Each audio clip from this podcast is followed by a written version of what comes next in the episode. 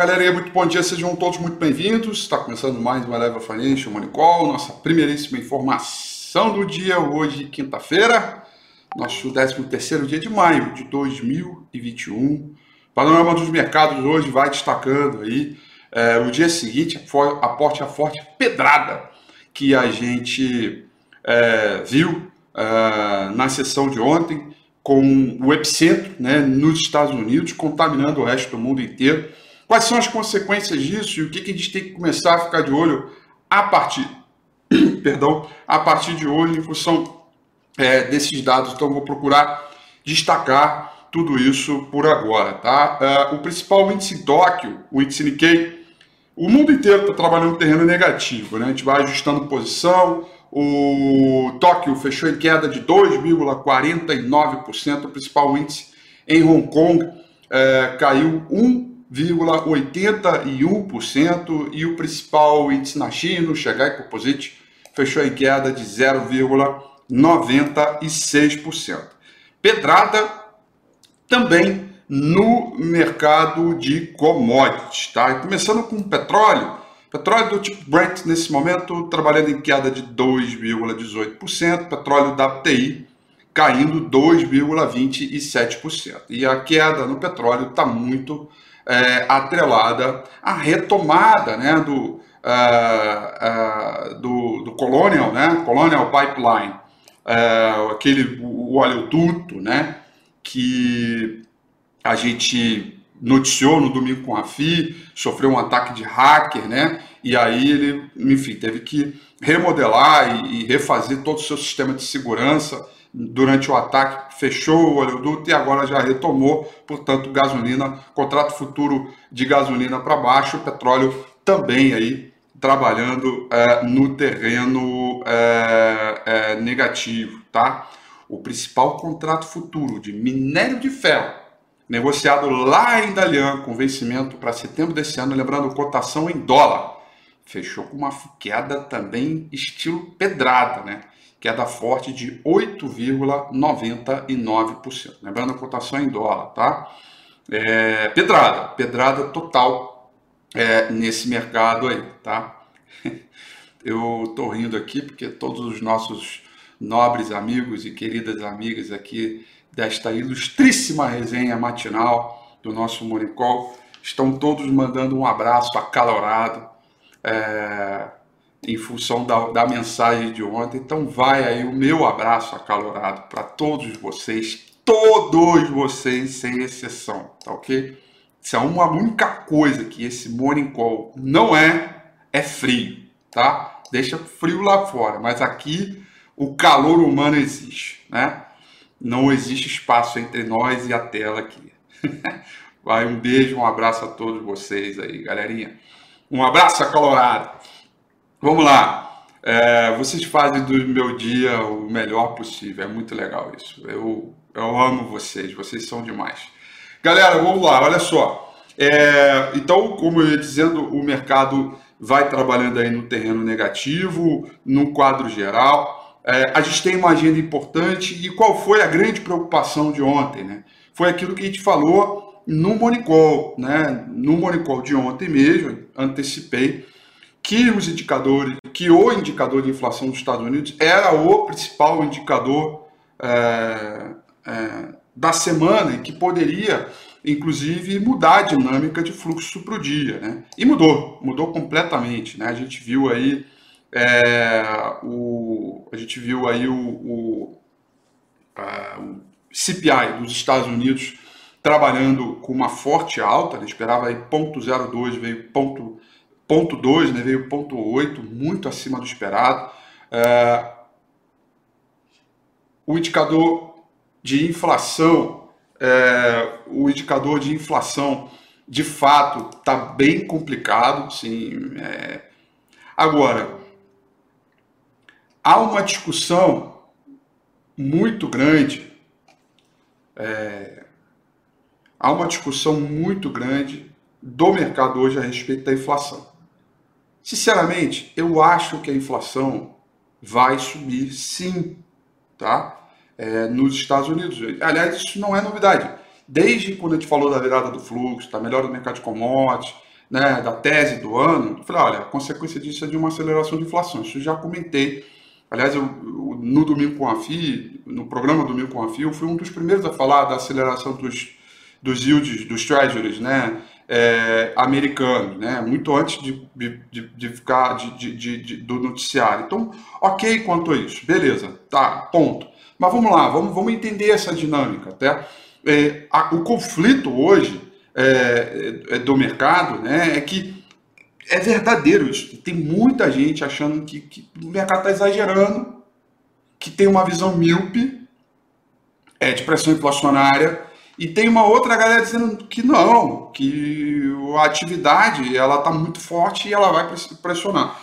Então a gente está vivendo aí um período onde é, vamos ter que ter um pouco de paciência, porque não é uma queda dessa que aconteceu ontem que temos todas as respostas. O mercado vai oscilar né, e vai defender posição. Né, e tem que lembrar que a maquininha é, dos estímulos continua ligada. Tá? É, você pode falar o que você quiser, mas a maquininha continua ligada. Então, a, a, enquanto a gente não tem uma definição sobre isso, a gente tem que ter um pouco de paciência. E aí, os dados de seguro-desemprego que vão sair hoje nos Estados Unidos é um importante sinal. Os dados de produção industrial, vendas no varejo, próprio PIB, tudo de antecedente de atividade PMI dos Estados Unidos que vão sair de hoje para frente serão importantes sinais. Né? Então, e tudo isso vai sendo a avaliação ao longo do dia.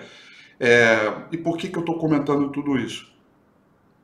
Porque ontem, para variar, né, vem a ansiedade da turma que não tem grande tanta experiência e aí já está já tá todo mundo achando que virou o fim do mundo. Né? E não é bem assim que a gente faz a avaliação sobre o mercado. Né? Não é o fim do mundo. Ainda. Só para assustar vocês.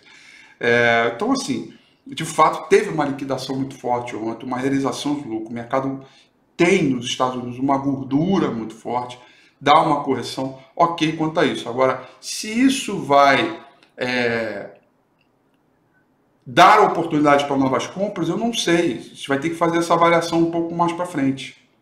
Tá? É, é, então vamos, vamos, vamos, entender como é que vai ser essa dinâmica. Tá?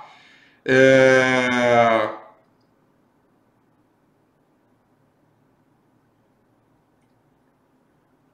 Vamos lá. Tá, tô, tô, aqui lendo aqui umas questões para ver se eu deixo para ver se eu deixei de falar, mas não deixei de falar nada não. Tá tudo certinho. Europa vai caindo, tá? Acelerou a queda aí. Londres vai caindo 2%, Paris vai caindo 0,96%, Frankfurt, Alemanha vai caindo 1,18%, mas todos os indicadores na Europa, é, índices, melhor, indicadores não, índices na Europa, vão saindo das mínimas. Inclusive o principal contrato futuro do S&P 500, que nesse momento trabalha no terreno é, positivo. Tá? O S&P 500 futuro, nesse momento, sobe 0,08%. Empresas de, de tecnologia no pré-mercado que estavam caindo forte já trabalham no terreno positivo. Há uma recuperação do mercado, os treasuries de 10 e 30 anos já trabalham em queda, o VIX, que subiu para caramba ontem, já trabalha em queda de 6%. Então a gente tem aqui um pouco de. É, é, a gente tem um pouco ali de. É, de alívio, e evidentemente é, não temos aí um, um, um é, uma resposta objetiva, porque não é daqui que a gente vai tirar isso, mas Nesse momento, o mercado está um pouco mais calmo, tá? É, e a gente vai ver é, como é que vai ser essa, como é que vai ser a aplicação do dia de hoje. O dólar index nesse momento zerado, praticamente estável, né? praticamente não, está estável, 0%, não muda nada. Então, é, então a gente vai continuar de hoje para os próximos dias, eu diria meses, com o mercado naquela coisa assim, ah, Será que o Fed está confortável com esses dados? Será que ele não está? Né? É, é, com, é com, com essa avaliação que a gente é, vai entender aí toda essa dinâmica para o pro, pro, pro mercado. Tá? Uh, olhando a agenda de hoje, Olha só a agenda de hoje, galera. É, a agenda de hoje a gente vai ter o seguinte: vamos ter o, o índice de atividade econômica, o chamado IBCBR, que é, é uma espécie de projeção para o nosso PIB, só que medido pelo, pelo Banco Central. Esse dado vai sair agora, 9 horas da manhã, tá? Importante esse dado. Espera-se uma queda para o mês de março de 3,40%, tá? É importante esse dado aí, tá? Depois, nós vamos ter um outro indicador de inflação nos Estados Unidos, que é a demanda final IPP, né? IPP, que é outro também, estilo core também, certos elementos de energia. Vamos ver se ele vai vir acima do esperado, como foi o CPI de ontem, tá? Esse dado é 9,5 e também tem a capacidade de dar aquela chacoalhada é, é, no mercado como foi ontem, tá? Depois, nesse mesmo horário, 9h30, tradicionalmente toda quinta-feira, tem os novos pedidos de seguro-desemprego e o seguro-desemprego nos Estados Unidos, tá? É, esses são os dados importantes que a gente vai acompanhar na sessão é, de hoje de agenda econômica. E aí, galera, peço a sua atenção aqui para a gente olhar o gráfico do índice Bovespa, porque temos algumas coisas importantes aqui para serem noticiadas, né? Bom, vamos lá. Primeira coisa importante aqui, tá? Primeira coisa muito importante de verdade, né? É a combinação desses dois candles aqui, tá? A combinação desses dois candles aqui é uma combinação de padrão de topo. Um padrão de topo que eu diria bem forte, diga-se de passagem, tá? é, um padrão de que a gente chama de engolfo de baixa, né? quando a, essa barra ela cobre totalmente o corpo real da barra anterior. É um padrão de alta confiabilidade, tá, gente? É, então, a gente vem de um rompimento e a gente volta, a gente fechou ontem exatamente em cima do suporte e divisor de águas 119 e 700, é um suporte bem forte. A gente tem espaço para alguma recuperação hoje? Certamente. Podemos é, tentar aqui os 120, 121 ainda? Podemos. Mas, porém, contudo, não obstante, para que a gente volte a acreditar no teste desse último topo aqui, repetindo, atenção, tecnicamente falando, para que a gente volte a acreditar nesse teste aqui de último topo, que é os 125 mil pontos, precisamos voltar a trabalhar acima dos 121.800 pontos no mercado à vista. Então, se tiver uma alta hoje, um repique, ótimo.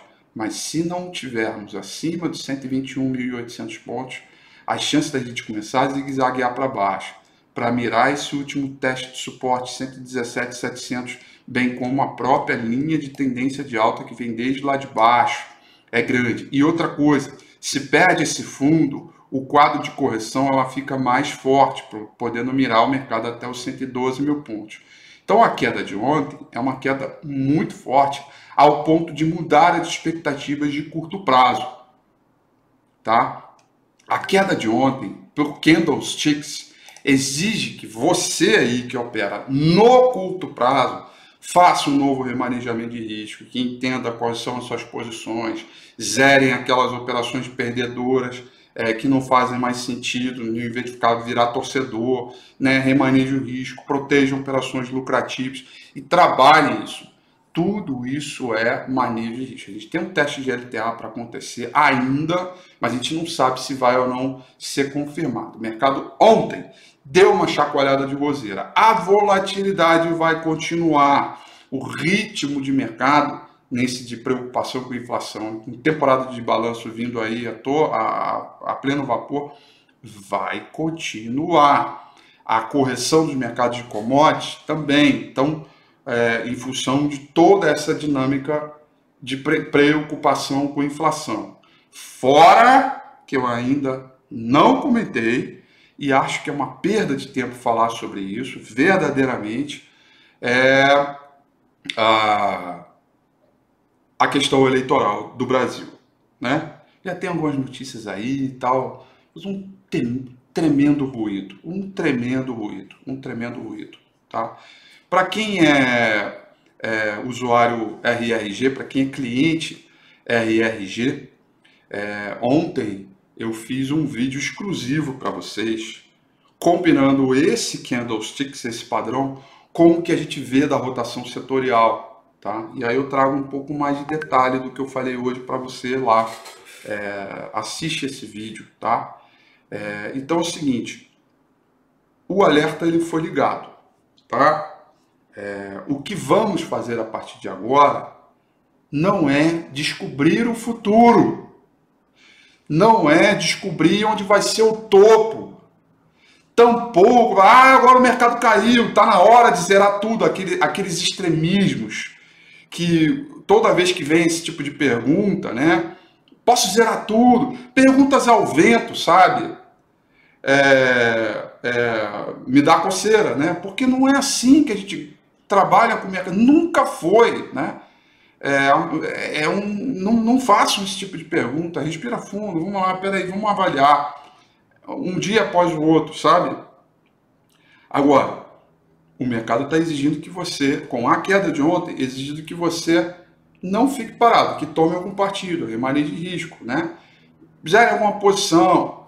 É, e aí cada um vai trabalhar na sua própria dinâmica. Só não vale ficar tentando descobrir o futuro, porque a análise técnica não serve para isso, né? É, senão você vai estar usando a análise técnica, é que nem o exemplo do martelo que eu digo, né? O martelo, você pode é, abrir é, uma lata de sardinha, né? É, eu, eu, adoro esse exemplo, esse exemplo é muito legal. Você tem o uso do martelo. O martelo você pode usar para duas coisas: para pregar um quadro na parede, né? Ou para abrir uma lata de sardinha. O que, que você prefere, né? Um quadro bonitinho na parede lá, enfeitando lá a sua sala, ou sardinhas esmagadas, né? O martelo ele vai ter usabilidade para as duas coisas, mas certamente ele tem a melhor usabilidade para um do que para outro, tá? É, é a mesma coisa com análise técnica. Não fica tentando descobrir o futuro, porque não é assim que a análise técnica é, trabalha. Tá bom? São essas, portanto, as informações para o nosso Morning Call de hoje. Desejo a vocês uma excelente quinta-feira, bons negócios, tudo de bom. Amanhã, 8h35 em ponto. Tamo lá, sempre aqui, 8h35. Tchau.